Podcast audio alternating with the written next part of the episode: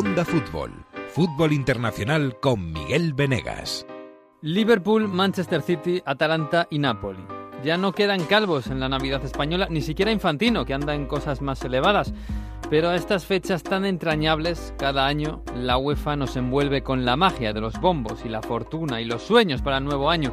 Ahí tenemos al Barça soñando con un Messi bailando en San Paolo, en Nápoles, donde nadie bailó tan bien como el Diego. Sí, tendremos un duelo a través del espacio-tiempo entre Messi y Maradona. Otra vez. Ahí está el Valencia, que bueno, no sabemos si bien o mal, porque el Atalanta nunca se sabe. Pero lo mismo da porque el Valencia ya tiene su Santa Claus navideño con estar ahí. Peor sueño tienen en el Bernabéu, el sueño de volver a ganar al City y a Guardiola, ahora al mismo tiempo. Pero claro, en estas circunstancias la línea que separa el sueño de la pesadilla es tan fina que todo pudiera terminar mal. Cualquiera niega ahora que el City es un equipazo. Y de la Atleti que decir, no sé qué más difícil era lo de las Termópilas, no sé.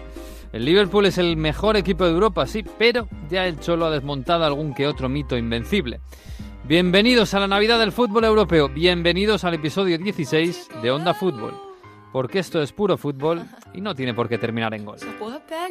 En Onda Cero.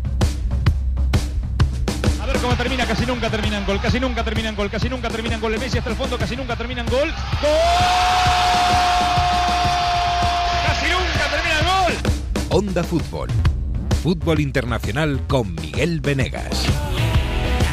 Palla all'area di rigore, si gira Cassano, magico movimento, Balotelli, rete! Rete! David Villa darting through the middle. He's got it between the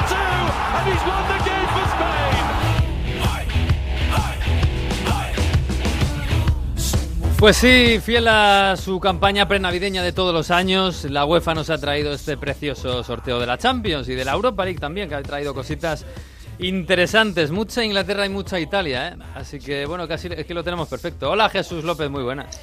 Hola, ¿qué tal? ¿Cómo estamos? Muy bien. Además, eh, bueno, es que en Inglaterra estos días, entre el Winter Wonderland y todos los árboles de Navidad, el Santa Claus y todo es fantástico.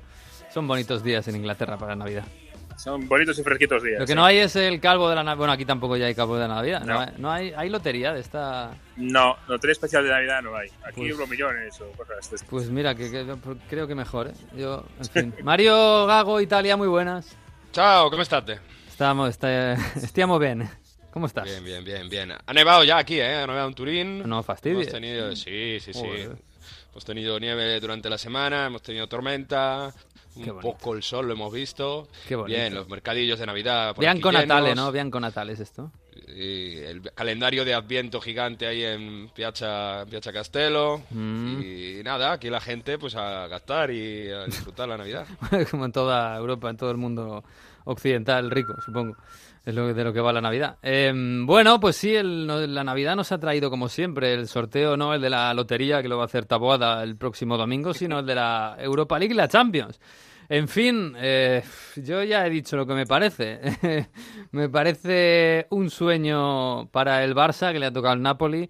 Un sueño para el Valencia, cayera quien cayera, la tocó al Atalanta, no está mal. La pesadilla absoluta es la del Atlético de Madrid y Liverpool. Y bueno, un sueño que puede ser pesadilla lo del Madrid contra el City. Yo creo que podemos empezar por ahí, Jesús, porque yo creo que es la más bonita y a priori la más igualada de todas las eliminatorias de octavos de Champions, ¿no? Sí, probablemente sí. Igualada eh, por arriba, esperemos que sea así. Esperemos, sí. Eh, para mí es un rival. Bueno, primero, en, en Manchester obviamente no ha caído nada bien este, este sorteo, por supuesto. He visto la carita eh, de Chiqui Sí. y era una carita de jo, nos están fastidiando la liga, a ver ahora qué pasa aquí.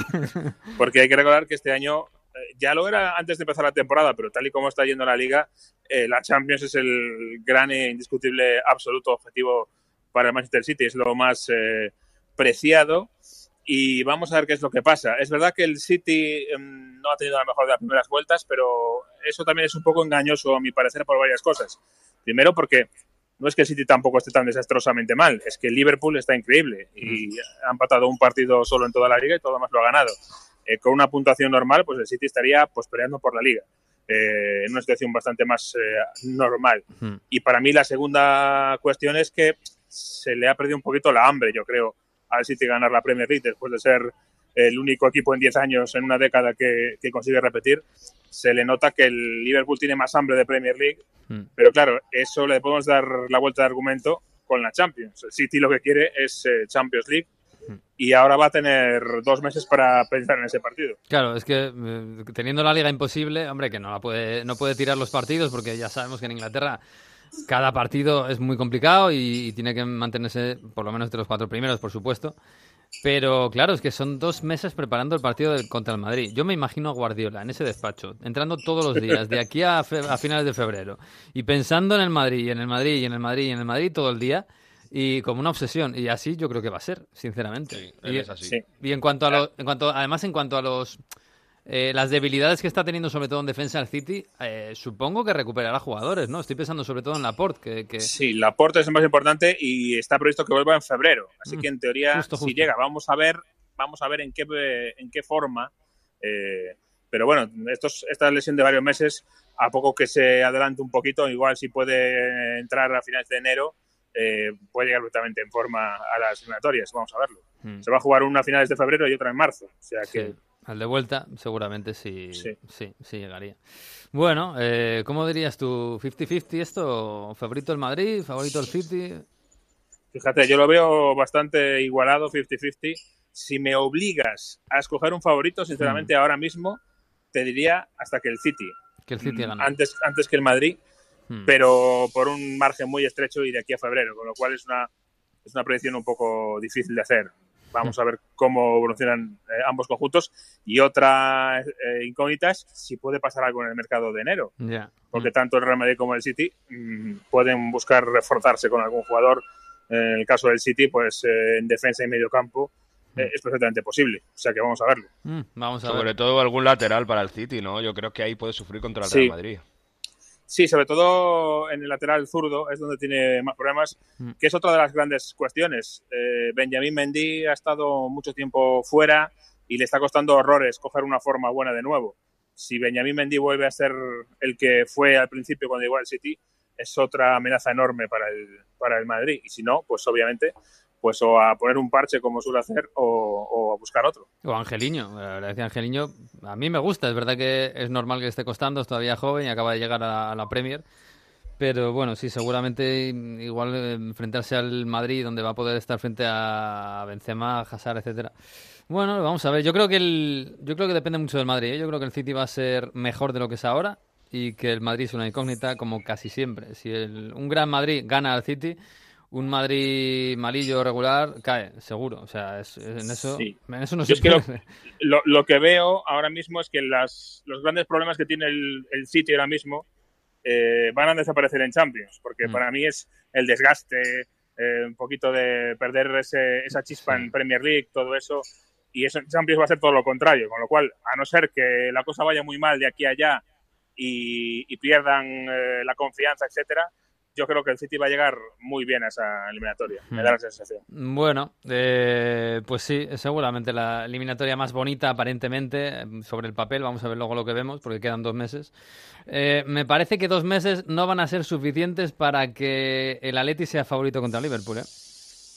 No, No, me ni parece diez a mí que no. sería. O sea, Hombre, eso sí que es, es- le ha caído, desgraciadamente, al Atleti le ha caído el gordo. Es que ahora mismo es el mejor equipo de Europa, ¿no? Sí, para mí sin duda. eh, y es un equipo que es verdad que es mejor atacando con espacios y el. Atleti probablemente no le vaya a dar esos espacios, pero también ha mejorado mucho en la otra faceta del juego, en, en atacar a una defensa más cerrada y bien organizada. Es decir, que por ahí también ha ganado, ha sabido evolucionar mucho Klopp. Eh, estaba pensando la forma o el mensaje que le podemos dar a los atléticos un poquito de esperanza, eh, poniéndonos en el mejor de los casos y siendo muy hipotéticos, es que al final el Liverpool acabó la temporada eh, a tope y ha empezado esta temporada a tope. A lo mejor en algún En momento, algún tiene que momento tener tendrá- algún bajón. Sí, en algún momento Claro. tendrá que caer un poquito, ¿no? Sí. A ver si con suerte pues toca en febrero. Mm. Pero la verdad es que hoy por hoy eh, parece un equipo muy, muy difícil de superar. Hmm, Sobre todo la Bueno, al Napoli, al Napoli en dos partidos, empate en Anfield Sí. y perdió en San Paolo, ¿eh? Sí, En Europa. Sí, pero claro, sí, sí, es verdad, pero no es lo mismo ¿eh? que, No, que no, una lo mismo en eliminatoria. fase de grupos, claro. cuando tiene cuando tiene que ganar el Liverpool y, y, bueno, incluso en partidos de liga se le ha visto este año jugando al ralentí y Sí. dejándose un poquito, al final lo Un poco saca. sobrado pero- incluso, sí, diría sí, eso. Sí, y en alguna ocasión eh, ha merecido perder y lo ha salvado en los últimos minutos, ¿eh? que se lo digan a Guardiola, que se ha, que se ha quejado incluso de esto. Pero, hombre, es que, claro, una eliminatoria de Champions, a ver, ¿eh? esto sí que es un súper examen para el Cholo, ¿eh? Y sobre todo, que claro, tienes dos meses para mejorar el, el estado de forma actual del Atlético de Madrid, que ese sí que eh, suponemos que puede ser muy superior, o sea, que, que puede ser muy mejorable. Y por ahí, bueno, esto es fútbol y por supuesto se le puede ganar. El Atlético de Madrid tiene un buen equipo. Así que, bueno, aquí que le, no sé, aquí el café no lo jugamos por el Liverpool, ¿no? Sí, yo creo que sí. No hay- Que, no hay- lamentablemente no hay, no hay escapatoria. Bueno, pues sí, estos son los dos ingleses que además son los dos cocos que le han tocado a los dos equipos madrileños. Eh, bueno, yo a los españoles, Mario, les veo muy contentos con el doble enfrentamiento italiano, ¿eh? Sí, eh, es para, es para estarlo. Sí. Aunque yo creo que tiene que estar mucho Estaba más esperando yo tus el peros, sí. Pero el, el Barcelona yo creo que tiene que estar más contento que el Valencia. Mm. El eh, Napoli ahora mismo es un equipo que juega bien al fútbol, que yo creo que además por el estilo de juego que va a intentar jugar al fútbol para el Barça le va a venir bien, pero es un equipo en eh, crisis eh, de En descomposición total. decirlo, en descomposición, eh, con un cambio de entrenador que no va a aportar grandes cosas tácticamente, sino de mentalidad y recuperar el grupo, y eso contra un Barça de grandes delanteros no, no parece que le vaya a bastar. Y, y la verdad que poco más que yo creo que el Napoli tiene que aprovechar, divertirse, hacer un buen juego y, y, hombre, si pilla un día del Barça como lo ha tenido en Roma o en Liverpool, pues ahí podría aprovechar y hacer algunos goles y, y luego ir al Camp Nou y, rezar prácticamente. Pero tampoco es una maravilla defensivamente porque Koulibaly no está bien, porque Manolas no está siendo el jugador que mm, era de la Roma, que era determinante también defensivamente. Los laterales tampoco están a buen nivel, Mario Rui. Y yo creo que ahí el Barça puede, puede arrollar al Napoli. Ahí, ahí quizás la, la pequeña, no sé si ilusión de los eh, seguidores del Napoli, de que, bueno, estos que están en crisis, están todos peleados y están mentalmente fuera, eh, que se unan para una cita como la del Barça y digan, mira, aquí eh, nada de entrenador, aquí nos juntamos nosotros, somos muy buenos y, y vamos a hacer esto como si fuera la final de la temporada. ¿Podría engancharse a eso el seguidor del, del Napoli? Absolutamente. Lo que pasa es que teniendo en cuenta el calendario del Napoli también por esas fechas, eh, sobre todo para después de, de- del partido de vuelta que va a tener Atalanta, Roma por ahí en medio, a, fin- a inicios de febrero tendrá la Juve, es que veo difícil que mm, el grupo coja una confianza para ganar no sé, cuatro o cinco partidos seguidos y que llegue motivado también, aunque tú dices, bueno, nos centramos en este partido de Champions, pero si al final no tienes las certezas antes, es complicado. Hay que darle tiempo a Gattuso, lleva solo un partido hasta ahora, a lo mejor encuentra a sus 12, 13 jugadores claves que empiezan a confiar en él y, y va hacia adelante. Por ahora mucho, mucho tiene que mejorar el Napoli, sobre todo defensivamente, insisto, ¿eh? porque es que recibe muchísimos goles para poder frenar al Barça. Y si un equipo recibe goles de, con todos respetos, de Parma, de Boloña y de equipos de media tabla, incluso la Spal, pues eh, el Barça te puede hacer un desastre. Oye, eh, una petición, formúlala por mí, por favor. Diles a los de Megafonía de San Paolo que cuando el Barça esté calentando, pongan el Life is Life. El, el partido de Maradona, ¿no? El que une Sí, a Maradona.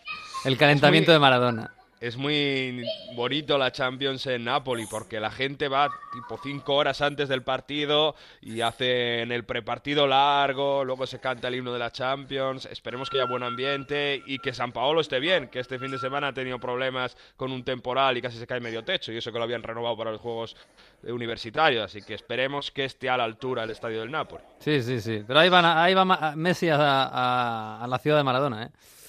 Eso, va a estar bonito. De... eso va a estar muy bonito, ¿eh? Sí, sí, sí. Un duelo espacio-temporal. Pero bueno, otra vez. En fin, oye, ¿el Atalanta qué? Porque el Atalanta, a mí, claro, me, me piden eh, los de Valencia que les diga a ver si se, le, si se le gana al Atalanta o no, y yo les digo, es que depende.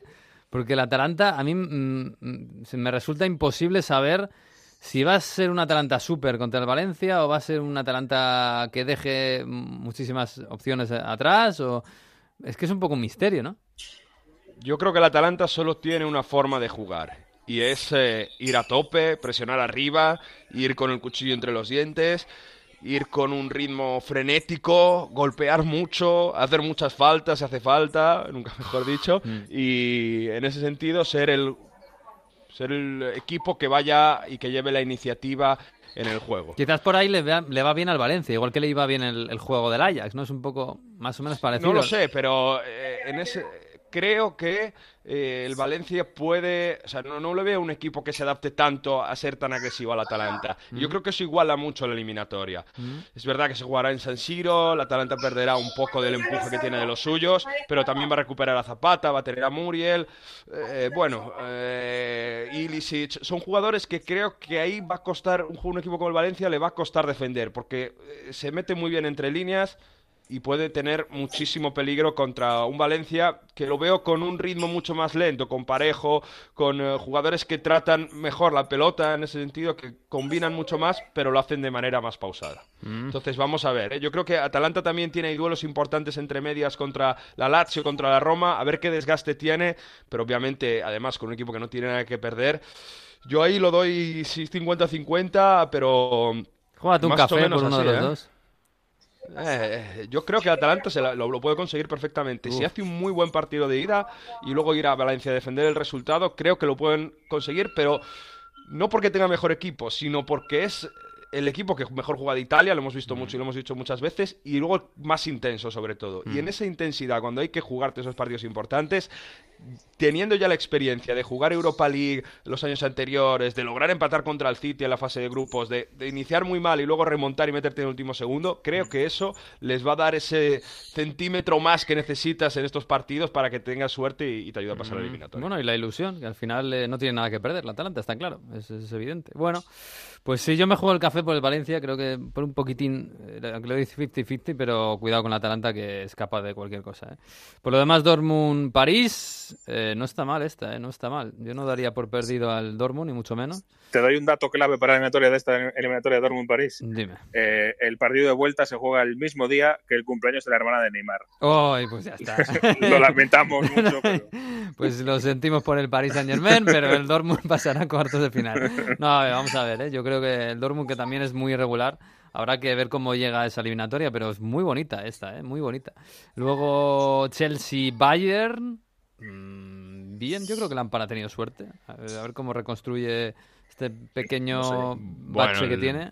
El Bayern en Champions ha arrasado, ¿eh? A Ya, pesar ya, de pero el- los- pero- El Bayern tiene que ganar al Chelsea, creo yo. Eh, Mm. Eso sí, tenemos al Chelsea ahora pudiendo firmar y fichar en enero. No sé qué, claro. Cuál será el planeta. Aún así, yo aquí sí veo al Bayern favorito. Sí. Yo no doy al, al Bayern favorito aquí, ¿eh? No, no. El Bayern, es- para mí, es que el Bayern le estoy viendo con unas fisuras tremendas. Y es verdad que Lewandowski está en su mejor momento, pero yo no, no lo veo. Le doy un 50-50, ¿eh? Y si me juego un café, igual me lo juego por el Chelsea, ¿eh? Y sí, sé que no es, sí, sé que no es muy habitual, pero sí. Eh, Tottenham Leipzig, aquí sí que igual Mourinho ha tenido más o menos suerte, aunque cuidadito con el Leipzig. ¿Mm? Ojo con Ha tenido, ha tenido mucha suerte. Porque Por lo que podía el- caer, sí. Claro, es que el, el- en el momento del sorteo era Mm. o Leipzig o Barcelona. Es verdad. O sea que Ay, volver al Camp Nou, lo bonito que habría sido. Ay, en fin. Y Lyon la misma suerte que sí, la misma suerte que ha tenido. Este sí que ha tenido suerte, Juve. ¿eh? Sí, sí. Para mí el Lyon y más además con la terrible lesión de Memphis Depay, el Lyon era la, la cenicienta, ¿eh? Para mí, de todo el sorteo. Sí, además eh, enfrentamiento cercano, sitio donde Joder, fíjate, ¿cuánto está el Lyon de Turín? nada, 300 kilómetros. Fíjate. Aquí cuando tienes mucha suerte se dice que tienes mucho culo. Pues Mm. eh, ya están circulando los memes de Sarri con un culo gigante que tiene mucho, mucho culo. Pues sí, señores. Eh, muy- algo muy raro tiene que pasar para que la. Juve, además ahora con el tridente que ha ido muy bien, pues eh, no, no, no pase contra el Lyon.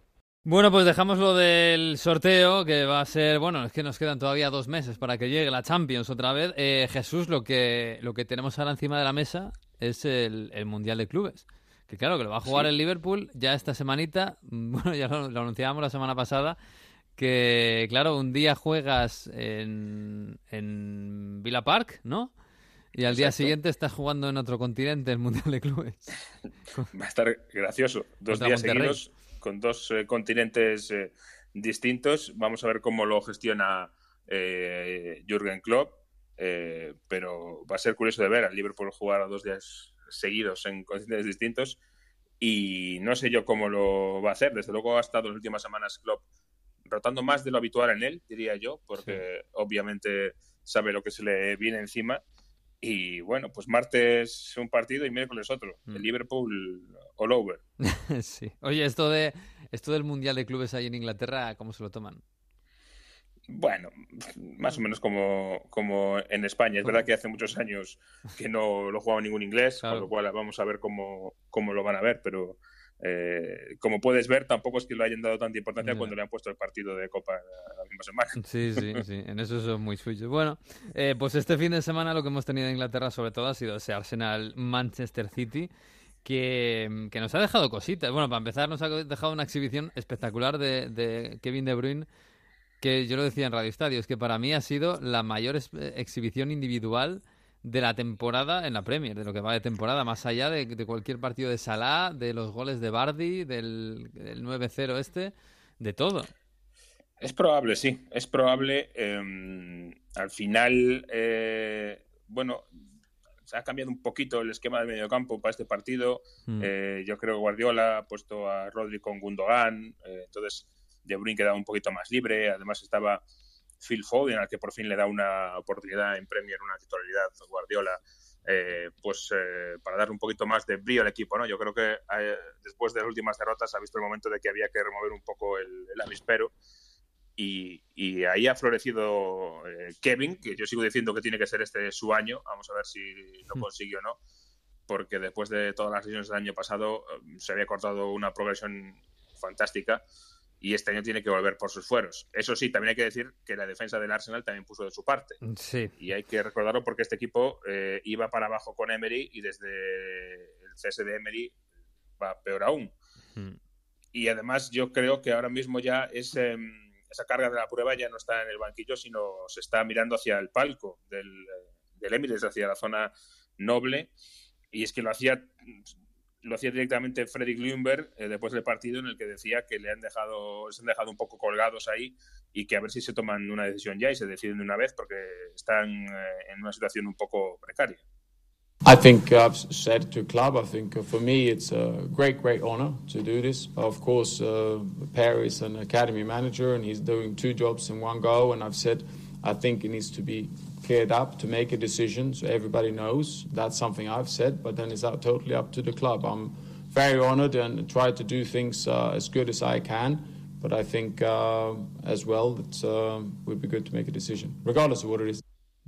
Claro, es que, que él es un, eh, no, decía ¿no? que, es, que es para él un honor estar ahí, hacer un buen trabajo lo mejor que puede y tal, Sí, que pero todo claro, muy bien, pero que, que se decidan de una vez porque al final eh, está él ahí eh, sin, sin todos los medios que debería tener para llevar al Arsenal, Mm. que Per, hablando de Mertesacker, que es, eh, trabaja en la academia del Arsenal, está doblando su trabajo, está haciendo dos trabajos, porque también Mm. está eh, como asistente del primer equipo. Obviamente, Unai Emery se fue con todo su staff y Sí. se han quedado con un poquito un erial ahí en el cuerpo técnico. Mm. Y dice, muy bien, tomad la decisión que queráis, pero tomadla ya porque esto no puede seguir así. Es lo que viene a decir eh, Freddy Ljungberg, o sea que poniendo más presión todavía en la planta noble del, del eh, en esa estructura eh, con Raúl Sanjei, que es el único que, que sobrevive de la estructura que se había puesto en, en práctica para eh, el post-benguerismo, y junto a Edu, que es el nuevo director deportivo. Y ahí están, eh, que no parece que estén dando mucha prisa. Alguno decía ayer que viendo el partido y viendo cómo está el Arsenal, a lo mejor Arteta, que lo vio en primera fila, se estaba pensando dos veces. le enfocaban mucho en la tele a, a Mikel Sí. Arteta, claro. A ver, yo, yo no sé cómo está ahora la cosa, pero parecería lo más lógico teniendo en cuenta que ya le estuvieron ya estuvo en la terna para cuando ficharon a Emery y ahora mismo pues es que pff, ¿qué, qué vas a traer? ¿Qué vas a, a llamar a Ancelotti para que se coma este marrón? Es que es, es difícil, ¿eh?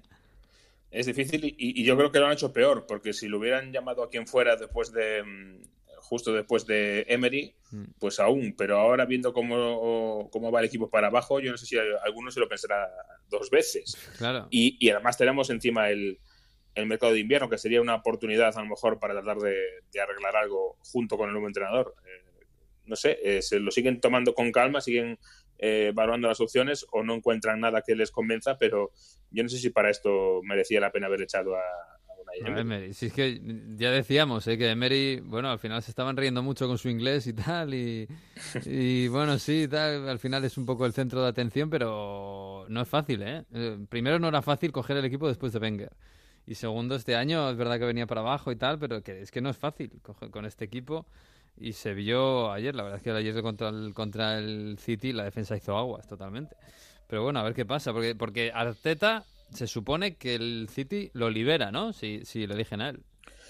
Se supone que sí, las informaciones que tenemos es que, Guardiola en concreto le habría dicho a, Arteta que si viene el, Arsenal, que vamos, que es, más que libre para marcharse. Pero claro, eh, primero no parece que el Arsenal esté decidido por ninguna, por ninguna alternativa en concreta. Y segundo, eh, yo quiero ver, porque Arteta ya ha rechazado algunos, algunas ofertas del verano pasado, yo quiero ver si Arteta ahora se metería en este Arsenal Em, como su primer equipo, digamos, como primer entrenador en esta situación. Es, un, es una decisión complicada también, ¿eh? no es fácil meterse ahí ahora mismo. Sí. sí, desde luego. A lo mejor, sí, claro. También quizás preferiría esperar a verano ¿no? y empezar con un nuevo proyecto, pero bueno, tampoco, tampoco es fácil conseguir una oportunidad así ahora mismo. Pero bueno, eh, ganó 0-3 el City en un partido, un partidazo de Kevin De Bruyne. Eh, y el, bueno, tenemos otro interino en el United Everton, que al final acabó 1-1. Cuidado, no está, no está tan mal para el Everton. Pero el Everton sigue teniendo también un entrenador interino, que es Ferguson. No, no Alex Ferguson, pero Shane Ferguson. Duncan Ferguson, que es un ex del Everton.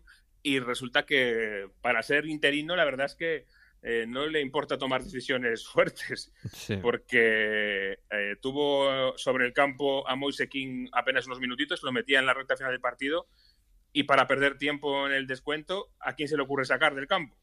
A Moise King otra vez. Fue una, una mm, imagen un poco desoladora. Primero porque sale Moise King, yo no sé si diría enfadado o devastado, porque mirando al suelo y deprimido parecía más que enfadado el entrenador no hace ni, ni, el leve gesto de ir a saludarle ni a consolarle, sino que, mm. mira para otro lado como si no existiera. Y después del partido de Duncan Ferguson le preguntan por esta acción y dice que no, que no, no tiene nada particular. I just thought he hadn't quite got to the pace of the game, but also I had so many attackers on the bench. I needed to make a change to kill a wee bit of time. That's all it was really, just to get fresh legs on. Unfortunately, he was a man who who, who missed out. It was nothing to do, really do with him as a you know as a player. It just it was a decision I made. Have you felt the need to go across to him now and just reassure him that that was the case? I will do. I will do when I see him. El, el, el inglés escocés me hace un poco duro. Nada, eh, viene a decir que no, que casi casi le dice que no sé por qué me lo preguntas, sino que tenía muchos delanteros en el banquillo y que tenía que hacer un cambio para eh, para perder tiempo y que se le ocurrió quitar a, a Moise King, como si no tuviera Iwobi, por ejemplo, en el campo que había estado todo el partido. O sea, no, no hay por dónde coger la, la, respuesta. Y como digo, para ser un, eh, un entrenador interino le ha dado fuerte eh, por, por, tomar decisiones, porque a ese chaval, chaval joven que, que viaja a Inglaterra, a Everton, eh, a, a, la ciudad de Liverpool para jugar en el Everton, eh, no sé, le ha dejado un poco por los suelos. Sí, un poquito de falta de tacto, ¿no? Seguramente. Si era simplemente perder tiempo. Por cierto, Mario, en Italia, Moiskin, ¿os habéis olvidado de él o...?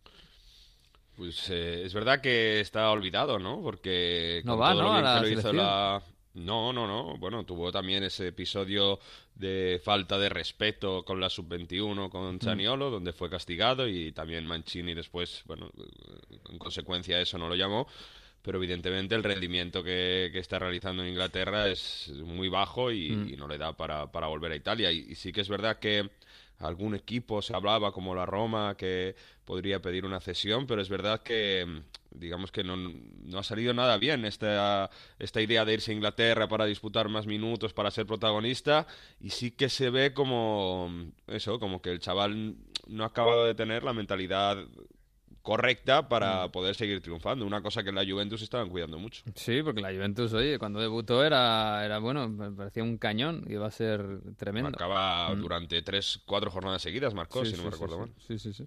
Bueno, pues en este Everton también es verdad que es difícil triunfar ahora mismo. Eh, bueno, pero aún así, 1-1, el partido, por cierto, eh, seguramente marcado por ese eh, esa calamidad de errores del gol de Lindelof en propia puerta. Aunque, eh, aunque Jesús, a mí me tienen que explicar qué pasa con el VAR en Inglaterra. Es verdad que este es un debate que está en todos los, en todos los países ahora mismo con el VAR, pero es que ah, es verdad que De Gea sale un poquito blando seguramente, pero le hacen falta clarísima. Pues, más que nada, por, o sea, ya no es por choque, es porque le meten el brazo en su brazo y, le impiden llegar al balón. Sí, sí. Eh, yo estoy de acuerdo contigo que es falta, pero eh, en Inglaterra tradicionalmente a los porteros les han sacudido de todos los colores, ¿eh? o sea que no es algo nuevo ni algo sorprendente de ahora. Eh, sí, pero una cosa es eso, una cosa es chocar, que aquí en España no se puede tocar a los porteros. Y, lo que no es chocar también le han hecho a los porteros. Joder, claro, le, le, das, le saltas el, el, brazo, le, claro, le chocas el brazo, no puede llegar el balón. Es verdad que De Gea sale blando, ¿eh? eso también es verdad. Sí, sí. O sea que el error está ahí también, pero que hay, hay falta, para mí hay falta clara. Sí, sí, yo estoy de acuerdo contigo, pero te repito, en Inglaterra muchas de estas no se pitan. Ese es el problema. Y, para mí es un error, ¿eh? pero, pero sí es así, y tradicionalmente ha sido así. Y encima en el segundo palo tienes a Lindelof que no se le ocurre otra cosa que rematar a gol. es que es tremendo. Pero bueno, luego sí, para eso está Greenwood, ¿no? El chaval de 18 añitos recién cumplidos para empatar. Para sacar las castañas del fuego. Sí, sí, sí, que bien está la cantera de Inglaterra, madre mía.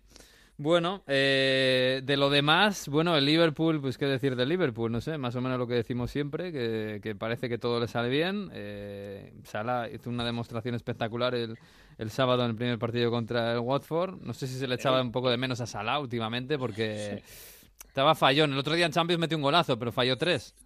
Sí, eh, el Liverpool ha hecho un partido, o, que, o quiso hacer un partido, yo creo, de mínimo esfuerzo. Sí.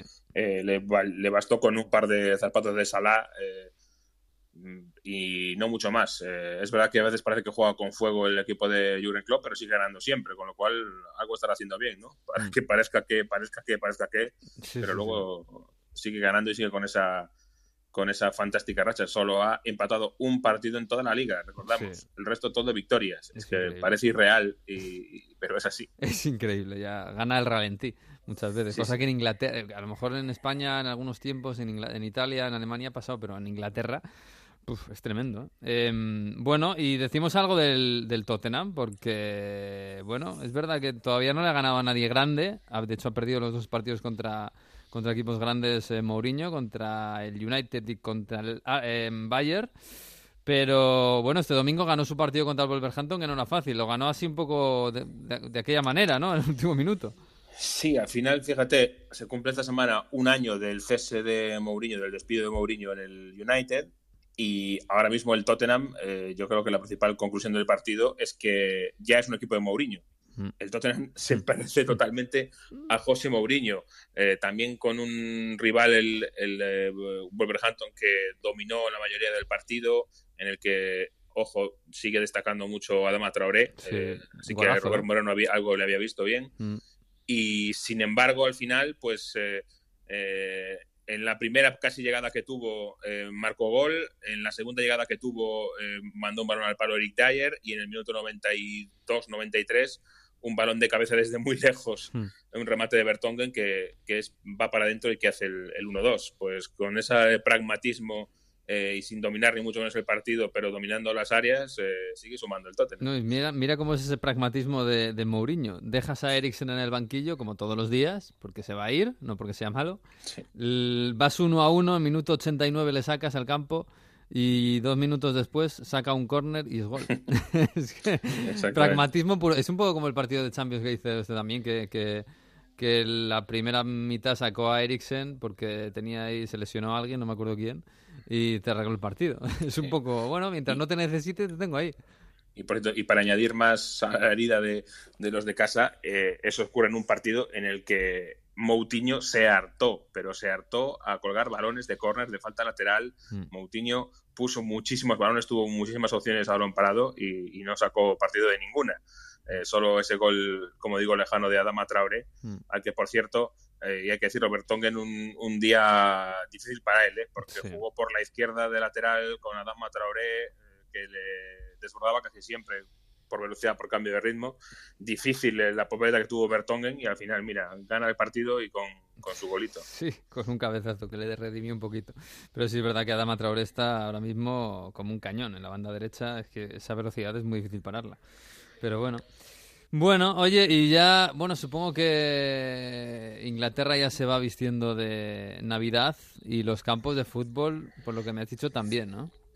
También están sonando las, eh, los villancicos a todo trapo en todos los campos y, además los eh, aficionados a veces también aprovechan para hacer sus propias adaptaciones. Nos quedamos eh, hoy con este pequeño villancico de cara a sus vecinos que, que cantaban los niños del Liverpool el otro día. Recuerda que el Liverpool destrozó al Everton en el derby, lo destrozó con goles de Sadio Mané y ahí le cantaban.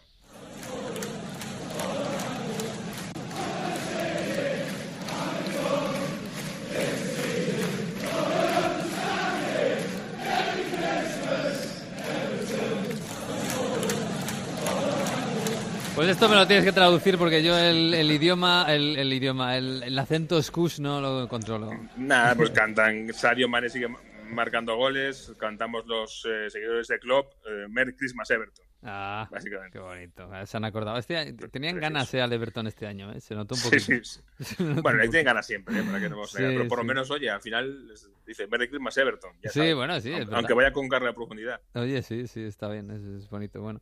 bueno, vamos a poner un poco de acento italiano a esto. Mi sono ubriacato di una donna, quanto è buono l'odore della gonna, è buono l'odore del mare, ci vado di notte a cercare le parole, buono l'odore Bueno, Mario, esto está bien, está bien. Se me hace más, más mm, veraniego que navideño, pero está bien. Manarino, mm, cantante, bueno, está bien, está bastante bien. Mi sombriacato, dice en el inicio del estribillo. Mm. Bueno, tiempo de. me he emborrachado. Verdad que dice de una dona, de una mujer, pero bueno. Yo creo que alguno en Es Navidad, figurado, pues. sí, es figurado. Se ha emborrachado en de una Navidad, en, eh, en Navidad algunos se emborrachará de verdad, ¿no? Es tiempo de familia, de fiesta. Pues esto es Manarino y es bastante escuchado en Italia. solo con te. Io cammino meglio perché la mia schiena è più dritta.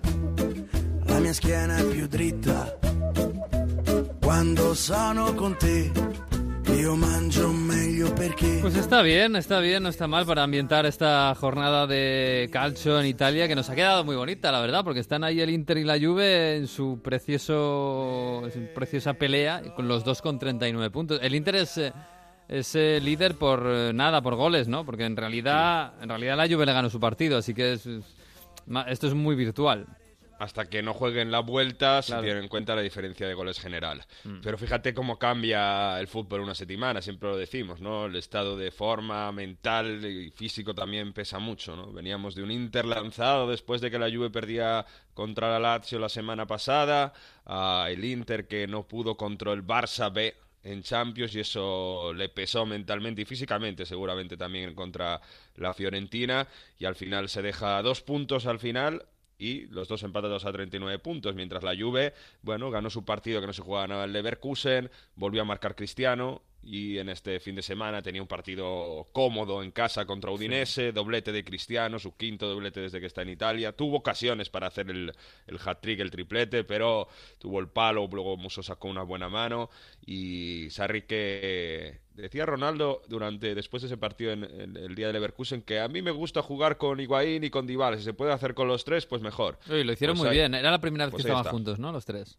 Desde el inicio sí, es verdad que hubo otros tramos de partido, por ejemplo, en, contra el Lazio, los últimos minutos, eh, ahí eh, probó algún, alguna cosa. Sí, alguna remontada yo creo que han hecho con la- tres, la- la- lo intentaron, pero no, no había funcionado tan bien como, Mm. como este día. Es verdad que Sarri dice, el contexto de Udinese nos ha permitido jugar de esta manera y no va a ser la, la, la normalidad que juegue Dybala de trecuartista, llegando desde atrás además y teniendo bastante libertad, con Higuaín y Cristiano un poco más avanzados. Esto a Cristiano le gusta mucho más porque permite que, eh, sobre todo una defensa 3 como ha tenido Udinese, están pendiente de Higuaín, eh, luego hay que también estar pendiente de Dybala que viene desde atrás, en este caso Mandrágora no le seguía muchas veces y esto hace que Cristiano tenga muchas más opciones de llegar, como fueron los dos goles y, y- y anotar, uno con la derecha y otro con la izquierda. Sigue Cristiano que marca por cuarto partido consecutivo en la Juventus, porque además que como hemos- comentado el Leverkusen también marcó contra el Sassuolo y contra la Lazio aunque no sirvió de nada y es la primera vez que lo hace desde que está de Bianconeri no había marcado nunca cuatro partidos seguidos. 11 en Liga dos en Champions bueno se, se recupera ¿no? de ese periodo negativo que, que tenía. Sarri que sonríe un poco y al final que la Juve afronta la última semana del año con, eh, con remontando sensaciones, remontando la clasificación poniéndose líder y con un ambiente totalmente diferente. Ahora la, la Juve tendrá que jugar el miércoles contra la Sampdoria. Adelantan el partido porque el domingo van a jugar a Riyadh, en Arabia Saudí, la, Supercopa. la Supercopa Italia, precisamente contra la Lazio, que les ganó la semana pasada. Estas cosas que tiene... Está bien, ¿eh? Porque la Lazio llega mm, fuerte, ¿eh? No solo porque le ganó la Juve. Joder, si es que eh, este fin de semana no sé qué hicieron. Ahora no me acuerdo. Pero... Eliminados, eh, eliminados Ah, la- contra el Cagliari Sí. y están eliminados de, de Europa League, lo cual hace que para una plantilla que no es demasiado grande como la que tiene Simón Sí. Inzaghi les va a permitir centrarse en el campeonato. Eh, Luchar por el Scudetto son palabras mayores, pero al menos este año, viendo cómo están otros equipos, puede ser definitivamente el año que veamos a la Lazio en Champions, después de fallar tantas veces, por ejemplo, cuando lo tenían en la Mm. última jornada en casa contra el Inter y al final marcó vecino y, y les echó otros años, o sea que eh, lo normal será ver a la Lazio arriba con Luis Alberto, Milinkovic Mm. Correa Immobile, pudiendo descansar entre semana. Pero bueno, que la Juve está en buen momento, el último, el último, al menos contra estos dos partidos que ha tenido, para recuperar sensaciones y para que Sarri tenga un poco más de confianza, porque es verdad que a Sarri, como hemos dicho otras veces, no le perdonan mucho. Mm, Bueno, y lo del Inter, eh, bueno, bien porque marcó Valero, que le echábamos de menos, que está teniendo pocos minutos, ahora un poco más, gracias a que están lesionados Varela y, y Sensi. Pero claro, esto de que te empaten en el último minuto, justo al final del partido en Florencia, supongo que a Conte esto uf, le, le- le da urticaria, ¿eh? Un gol de Vladovic al, eh, en el 92, eh, donde Skriniar se ve que no puede más físicamente. Y ahí yo- eh, es de nuevo muy, muy metafórico como, como, Mm. como ocurre, ¿no? Porque es un balón a la espalda de la defensa, llega tarde el defensa del Inter y, y- y se ve como mentalmente y, y- y psicológicamente el equipo ha sufrido mucho, ¿no? Por eso decía los estados de forma y ese punto de inflexión que supone no ganar al Barça durante la semana. Muchas críticas para Conte, Mm. que se le recuerda que en Europa no es igual de determinante que en la Serie A. Aquí se recuerda mucho todavía cuando en el eh, último año la Juve no logró pasar la fase de grupos con el Nordjylland, el Galatasaray Por ejemplo, aquel partido que se fue suspendido por la nieve Mm. y, y luego se jugó el día siguiente. O Pero en el, en el Inter se le exige. Se o sea, se se le penaliza mucho esto de la Champions, se le exige que en Europa haga algo, porque le- eh, a mí me da la sensación de que si gana, si gana la liga, si pelea la liga hasta el final, eh, casi que lo demás les da un poco igual. Claro, el, am- eh, el objetivo es ese, pero es verdad que económicamente para el Inter haber pasado a octavos de final era bastante importante, sobre todo sí. ahora con un mercado de, de enero donde tienes que reforzar el centro del campo, porque lo que decías tú, sin, sin y, y Sensi, Borja Valero al final anotó contra Mm. su ex equipo, por cierto, pidió perdón, pero al final eh, se sufría mucho el centro del campo, por cierto, y en el próximo partido no puede contar tampoco con Brozovic Conte, ¿eh? porque vio um, tarjeta amarilla y está sancionado. O sea, todo el sea, centro del campo fuera. Mm. fuera y, y va a ser un desastre. Pero es verdad que de la forma que lo has hecho, caer contra el Barça B, como decía, contra los jóvenes del Barça, por fallos tuyos, sobre todo Lukaku, Mm. y venimos diciendo, está haciendo muy bien Lukaku, el gigante bueno, con Lautaro, pero en este partido la sensación es que la plantilla tenía demasiada presión sobre sí mismo, le temblaba las piernas al Inter. Mm. Y eso ahí es, no se sabe si un problema de gestión de Conte o, de obsesión, y caer de la forma que se ha hecho le ha hecho daño a Conte. Muchos, y también, ¿por qué? Porque decíamos, bueno, mientras va la cosa así, de esta manera no se acuerda nadie de Icardi. Pero es que Icardi siempre marcaba los partidos importantes. Y Lukaku falló contra la Juve, y Lukaku falló contra el Barça. Y es verdad que es determinante en partidos contra hay conjuntos de mitad de baja de la tabla o no. Pero Icardi pesa mucho. ¿Y qué ha pasado durante esta semana? Bueno, Corriere dello Sport durante el jueves eh, tienen una sección en el periódico que es cartas del lector, ¿no? En el cual, bueno, pues la gente escribe y da sus opiniones. Y un seguidor del Bologna escribe y dice un poco que, faltando el respeto a Conte, que, bueno, siempre se queja, que no es normal, que siempre lo hace mal en Europa, que se ha equivocado con Icardi, que le ha mandado fuera, pero que Icardi servía mucho ahora que tiene la plantilla corta, que se han gastado un montón de dinero, que no puede caer fuera de Champions eliminado contra los chavales. ¿eh? Y bueno, un poco menospreciando a Conte, pero sin llegar al insulto. Está el comentario del redactor de turno diciendo que eh, sí, está de acuerdo con que no tenía que haber echado a Icardi porque servía mucho. Esto el viernes eh, lo lee Conte, eh, los medios- la gente de, de comunicación del Inter se enfada muchísimo y deciden suspender la rueda de prensa de Conte prepartido contra la Fiorentina, porque dice que es una falta de respeto que se permitan insultos o menospreciar al entrenador del Inter. Después de esto, Pero no había insultos, había Mm, un pequeño menosprecio, menosprecio, quizás, pero sí, una sí, crítica sí. dura a su labor, ¿no? Como entrenador, pero todo, todo técnico, digamos. todo técnico. Es verdad que, bueno, se utilizaba la palabra payaso Bueno, payasada. entonces o- igual, igual Sí, un poquito de insultos. bueno, ya. no, no, no payaso, sino payasada o, o- o que tiene una actitud demasiado de llorica. sea. No era ni insulto directo, pero sí menosprecio. Sí. Después del partido, evidentemente, bueno, Conte habló de que el cansancio mental es normal, Roma, Barça, Fiorentina, partidos duros, todo esto, y obviamente comentó esto. Escuchamos a Conte y recordamos el episodio de que recibió en la sede del Inter hace unas semanas una amenaza de muerte, donde había una carta con eh, trozos de, con, unas balas que no eran de pistola, pero una, una, mm, amenaza, supuesta amenaza de muerte para Conte, y lo relaciona todo esto. Esto es Conte después de Fiorentina-Inter. Io mi ritrovo la notizia di minaccia di morte con pallottole se- sui giornali senza sapere niente. Ma voi pensate ogni tanto che comunque anche noi abbiamo figli che vanno a scuola, le mogli, papà, mamma che stanno a casa? Cioè, ma lo pensate ogni tanto o no? No, perché se no diventa un libero tutti. In Italia è diventato libero tutti. Ognuno, chi si alza e insulta di più, viene ripreso. Cioè, ragazzi, io e sento parlare di rispetto, qualcuno si è pure offeso. Ma ragazzi, ma, ma stiamo bene? No, no, non stiamo bene, ragazzi. Non stiamo bene. Grazie, Grazie. buonasera. No sé si un poco, no sé si es un poco exagerado, Mario, ¿no? No sé, pero a Conte me gusta traerlo porque se le entiende bien. Yo creo que aunque no se sepa italiano, claro, conciso, Conte con esta visceralidad que tiene, no stiamo bene ragazzi in Italia. Dice que en Italia al que se levanta y mm, insulta o falta el respeto viene inmediatamente ripreso. Ripreso es eh, grabado, es eh, puesto... Se le pone el foco, para mal o para Sí, bien, sí, pero sí, un altavoz, sí. tiene un altavoz. Es verdad que sí, parece que no era para tanto, pero bueno, también tiene razón eh, Conte que en Italia el tema de fútbol, eh, lo sabéis, es eh, en medio de la sociedad y siempre tiene todos los focos y mucha gente, la- muchas veces la gente exagera para, para mal.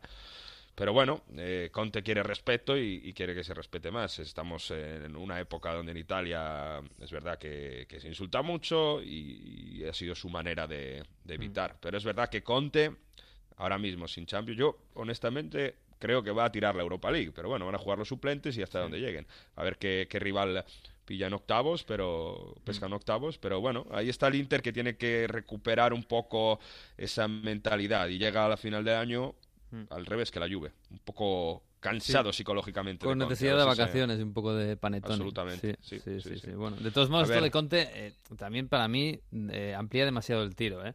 Si el Corriere dello Sport cree que ha fomentado el insulto o menosprecio hacia él, pues que lo pague con el Corriere dello Sport, que, que, por ejemplo el Milan o, el- o la Roma, creo recordar, de la semana pasada con aquella portada, pues dijeron que no iban a darle entrevistas al Corriere dello Sport.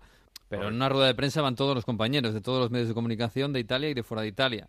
O sea, mm, quizás por ahí debería pensar que no es solo el Corriere dello Sport y, y solo hay una persona que le ha faltado el respeto. Pero bueno, que también entiendo que, que no que, que quiera lanzar un mensaje de más respeto hacia los futbolistas, y etcétera, etcétera. Eso puede, puedo entenderlo. Pero bueno, bueno, eh, oye, ¿cómo está la cosa en el Napoli? Porque, bueno, ha empezado una nueva etapa, no sé si va a durar mucho, porque la verdad es que el primer día de Gatuso en casa no ha sido demasiado bueno, ¿no? Nuevo entrenador y mismos vicios, podemos decirlo. Sí. Porque se estrenaba Gatuso contra el Parma en casa y el equipo volvía al 4-3-3. Eh, Las primeras cosas que dijo Gatuso, ahora le escuchamos que Ujú. él eh, cuenta su sistema de juego es cuatro defensas, tres centrocampistas. A mí me parecía que este atacantes. sistema le beneficiaba a Fabián, por ejemplo, pero claro, luego vi- viendo luego el partido... muy mal el otro día, sí, sí, fue de los mal, peores. mal, sí. Yo creo que se tienen que readaptar los equipos y, y es a los jugadores a, a- a volver a jugar al 4-3-3, a ser un poco más libres y, y- y si decíamos de problema mental del Inter, lo del Napoli es tremendo porque se ve que de nuevo no salen las cosas y de nuevo error de Koulibaly en, en la primera que tiene Kulusevski, que es, por cierto, el jugador de moda, ya lo venimos diciendo, ¿no? En Italia, Ujú. jugador que es eh, propiedad de Atalanta, está jugando, en el- está jugando cedido en el Parma y, bueno, el... el- centrocampista ofensivo, podemos decir, de, Suecia, que, a ver dónde acaba, porque Inter está muy interesado, también se habla de la Juve, y, a ver dónde acaba. Pero en cualquier caso, errores defensivos, errores a la hora de hacer gol, porque sí, luego marca Milik, pero muchas ocasiones desperdiciadas. ¿Para qué? Para en un, un, contragolpe, Yerviño te meta el 1-2 y se demuestre que las cosas no, no van bien. Gattuso se presentó durante la semana, sobre todo pidiendo respeto para Ancelotti, fue su profesor, y explicando un poco que siempre le ha ayudado en su carrera y que seguramente le va a seguir ayudando. Però per l'ennesima volta Carlo oggi si è dimostrato, per me è stato un papà calcisticamente, mi ha fatto crescere, ho, fatto più di 400 partite nella sua gestione, siamo riusciti a vincere tanto e, e anche in tutti questi anni, nei momenti di difficoltà, perché sei anni fa ho cominciato questo nuovo lavoro, e nei momenti di difficoltà l'ho sempre chiamato, ho sempre stato alla ricerca di un aiuto, è sempre stato molto molto educato e gentile, si è messo sempre a disposizione. E oggi per l'ennesima volta ho avuto Pues que, pues que, sí, que una ahí se, se, había cortado, no sé qué ha pasado, sí. pero bueno, dice que, que, ha habido la oportunidad de, sí, que ha tenido la oportunidad de, de llamarle y que en, eh, también eh, en el día de la presentación ha podido ha podido escucharle y, mm. bueno... le está ayudando en todo. escuchar los consejos sobre el equipo y eso habla también bastante bien de, de, Ancelotti y de un Gatuso que no tiene seguramente la experiencia táctica que tiene Carlo y no tiene el... Um, digamos, el bagaje o, la capacidad de gestionar todo, pero fíjate, cuando hicieron la presentación, por ejemplo, el Napoli ya salió una imagen del vestuario, de Laurentis lo quería para, ¿por qué? Para que quiere gestionar el vestuario, esos clanes que hablábamos el año pasado que hay dentro del, del Napoli. Yo creo que al final esta capacidad psicológica que tiene Gatuso, que se puede decir que tiene 41 años, es casi uno de ellos, le va a servir para que se aclare las cabezas después de, esas vacaciones y demás, y, con algún retoque que seguramente, pues eh, táctico, pero no mucho, pueda, pueda mejorar un Napoli que tiene que estar, tiene que estar arriba por, por cómo juega el fútbol, por las ocasiones que crea y, y por lo que, y por lo que está haciendo. Por cierto, Torreira es el nombre que habla que, sale para el mercado de este enero para, para mejorar el centro del campo de, de Napoli. Yo creo que también sabiendo, teniendo casi la certeza que Fabián Ruiz este año va a ser su último año en, San Paulo. Sí, seguramente. De todos modos, claro, echar a Ancelotti, que es un muy buen gestor de vestuario, siempre se le ha dado bastante bien. Y fichar a Gatuso, que no se espera demasiado de él tácticamente con respecto a Ancelotti, y sí, como, bueno, como gestor de vestuarios es un riesgo. Eh, vamos a ver cómo lo hace Gatuso, porque en una guerra tan abierta como esa no lo va a tener fácil. ¿eh? Pero bueno, es verdad que de Gatuso sí que se espera que, que, bueno, que entre en confianza con los jugadores, que maneje un poco el vestuario bien y que incluso si tiene que poner mano dura la haga, bueno, un poco... Exacto. Eh, va por ahí la cosa, ¿no? Sí, la mano dura para... A De Laurentiis le, le ha contratado para poner mano dura y cuando hay que ponerla y de hecho la primera medida que ha realizado después de perder contra el Parma es que este domingo han trabajado, es decir, primer día de vacaciones quitado. Señal fuerte para decir, yo soy vuestro colega, lo que sea, pero aquí mano dura para revertir la situación. Y eso, a ver cómo, cómo cae. Mm, bueno, pues vamos a verlo, vamos a verlo. Bueno, eh, llegados a este punto, señores, yo iba a poner a María Carey, pero en este programa está prohibido. Mentiroso. Está prohibido terminantemente. Pero vamos a poner un villancico. Merry Christmas, I don't want to fight tonight with.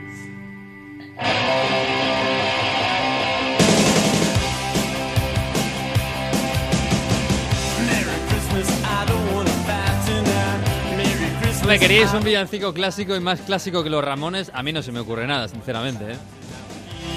Está bien.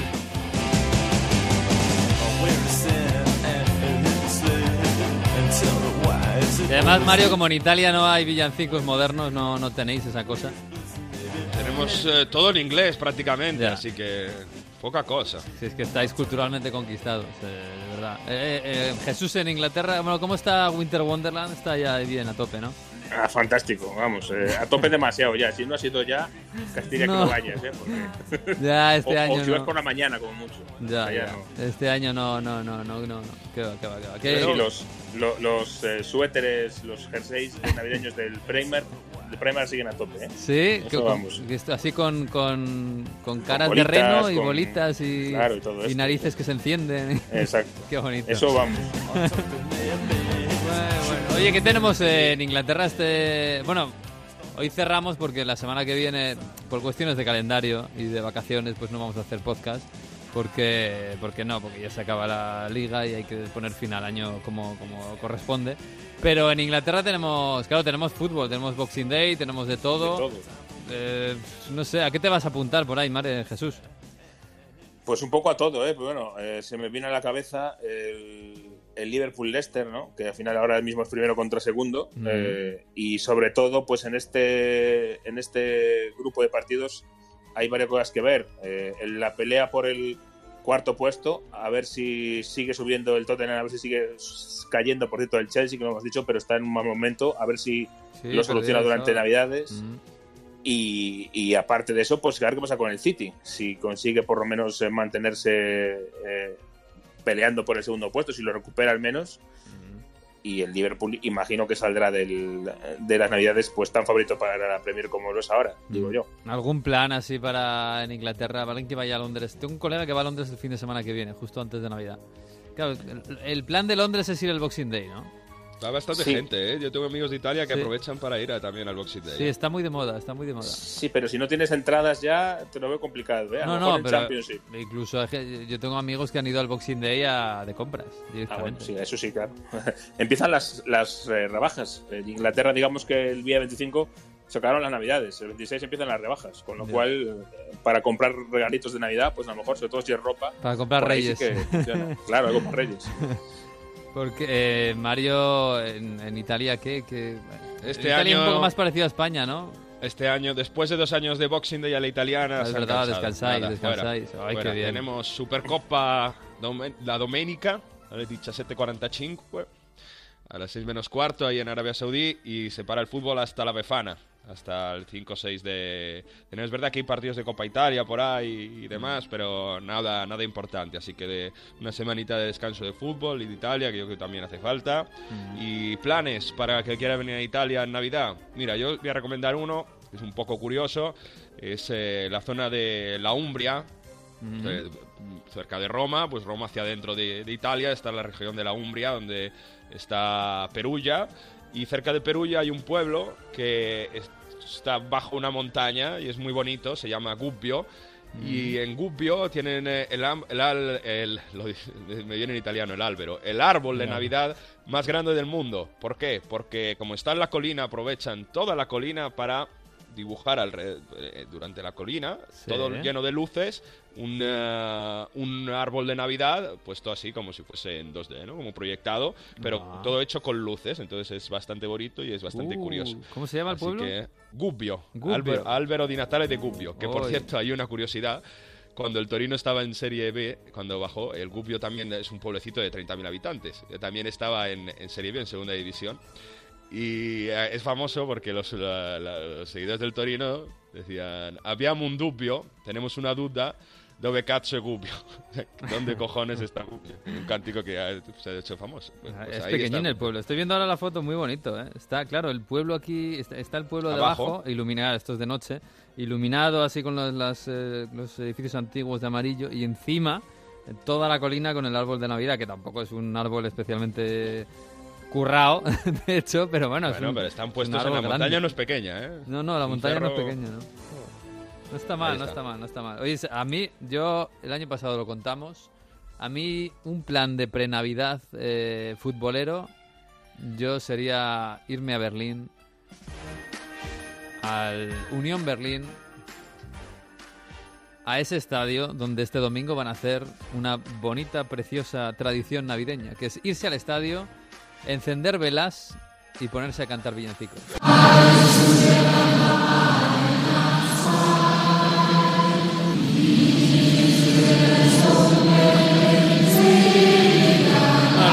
Es verdad que los villancicos no me los sé porque están en alemán.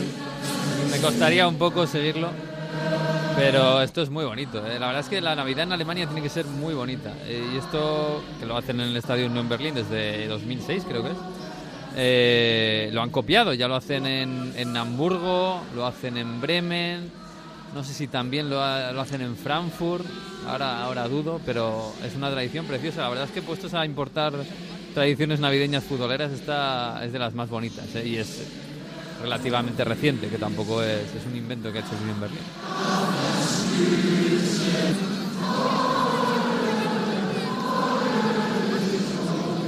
Y además por una buena causa, por una buena causa. Oye, Mario, eh, por cierto, eh, panetone con pepitas o sin pepitas. Panetone y además ahora lo hacen relleno de Nutella, de mil cosas. Eso así es como que- el roscón de Reyes, que ahora es demasiado ya. lo han tuneado ya mucho. Nada. No, el roscón de Reyes tiene que ser más tranquilo y el panetone también. Yo- Pandoro Recordamos, mejor. yo he de- Pandoro, eso es, Pandoro Ah, sin pepitas es mucho más elevado, es mucho más un bizcocho normal. Los dos son de Verona, ¿eh? Y Panetone, un muffin gigante donde hay pepitas y pasas y, más, cosas. eh, Poco más, le echan compactado. bacon. Sí. o sea, le echan más cosas al panetone que al café. Eh, sí, porque el café es sin azúcar y sin nada, eso absolutamente. Muy bien, muy bien. Absolutamente. Yo ahí me apunto. Oye, Yo- una cosa, ¿eh? Eh, un, un aviso, si alguien quiere ir a, el- a Londres ahora en Navidades al Boxing Day, cuidado, como si les ocurra aterrizar en Londres el día 25 por la noche, por ejemplo. Va a haber drones. Está totalmente paralizado todo. Eh, no hay ni trenes ni metro. En Londres el día 25 es un día fantasma. Pero es el Eh, 25 o el 26. El 26 sí hay. El 25, el 26 sí que hay Ah, fútbol, vale, vale, pero vale. el día 25 de Navidad, o sea, la gente que quiere ir a comer normalmente a casa de un familiar el día 25, se va el 24 por la noche y duerme allí, porque ¿En el serio? 25, si no tienes coche, no tienes forma de moverte. Sí, se paraliza claro, todo. claro, vas en coche vas andando. Y claro, Claro. Y Londres Lo- es una ciudad pequeñita, pero Sí, en Londres ir andando igual tardas 5 horas, según el trayecto que tienes. Madre mía. Bueno, yo he de decir que esto lo hablaremos, pero yo no soy muy de roscón de reyes. A mí me parece que el- lo han tenido que tunear para que sepa algo. Ah, bueno, Es una un- bonita polémica, ¿verdad? Bueno, eso es porque a lo mejor tampoco has probado un- uno bueno. Pues eso me dicen, pero ya he probado Ajá. muchos, ¿eh? No sé, no sé yo. En Yo fin, lo bueno. siento, pero en Madrid lo del roscón con la nata a mí no me vais a cometer nunca. Oh, en la nata, la esto, trufa. esto es una cosa muy de Madrid, ¿eh? Sí, fuera de Madrid no hay. es que, En claro, Galicia te digo yo que lo del. Ahora empieza a aparecer en los últimos años, pero se toma el roscón. Ya. De crema. con- De no, crema. tampoco. El roscón es un bizcocho. Ya. Con café o con chocolate. Con, con chocolate. Yo, yo es que, yo es que los reyes los llevo pasándolos en Madrid toda mi vida por temas familiares, así que yo solo he probado los de aquí. Y, Y, yo- y este año, por cierto, eh, gracias a la liga, hay un sitio que no va a haber roscón para nadie, que es en Vigo, ¿eh? porque hay partido Sí, de liga ¿verdad? el 5 de enero a las 10 de la noche. Sí. O sea que ya puedes dejar tirada a tu familia sin, sin cena de reyes. dejar la cabalgata, no, avi- no ayudar a los reyes a, a envolver regalos. Además no está bien nada. porque quitan el, el partido de las 6 porque llegan sus majestades y luego a las 9 eh, en Vigo dan igual los sus majestades porque hay partido en Vigo. Exacto, van a llegar antes los reyes a casa que el niño que viene del estadio que llega más tarde. Es verdad, es verdad. Ah, Pero bueno, esta liga tan maravillosa que tenemos. En fin, bueno, señores, supongo que ustedes tendrán su ratito de vacaciones este, estas navidades que se lo han ganado. Y si no, bueno, Jesús lo tiene más complicado, ¿no? Un Sí, poquito yo más. Que Navidades todo- me parece que descanso un poquito. sí. Es que esto de los ingleses lo tienen muy mal montado, eh, te lo digo. Ya te digo yo que sí. Bueno, pues nosotros volveremos eh, pues ya para el próximo año. Así que Mario Jesús, que tengáis eh, feliz Navidad y, y próspero año, lo paséis muy bien. No os paséis con el ponche de huevo y estas cosas que hacen en Navidad. y que seáis muy felices. Así que aquí nos marchamos. Eh, un abrazo, por cierto, para Víctor Gómez, el profesor, que está ahí con la garganta un poco chunga. No ha podido contarnos historias de, de curso de historia futbolística. Pero le mandamos un abrazo igual. Y a todos ustedes, el próximo año, el próximo lunes de enero, que ya no sé qué día es, volveremos aquí a Onda Fútbol a hablar de fútbol. De lo que venga, que será mucho, porque no habrá Champions, pero habrá copas, habrá ligas, habrá tendremos campeón del mundo. No sé si estaremos ya hablando del balón de oro del año que viene, de lo que sea. Pero de fútbol, aquí en Onda Fútbol. Sean muy felices. Gracias por estar al otro lado. Feliz año y adiós.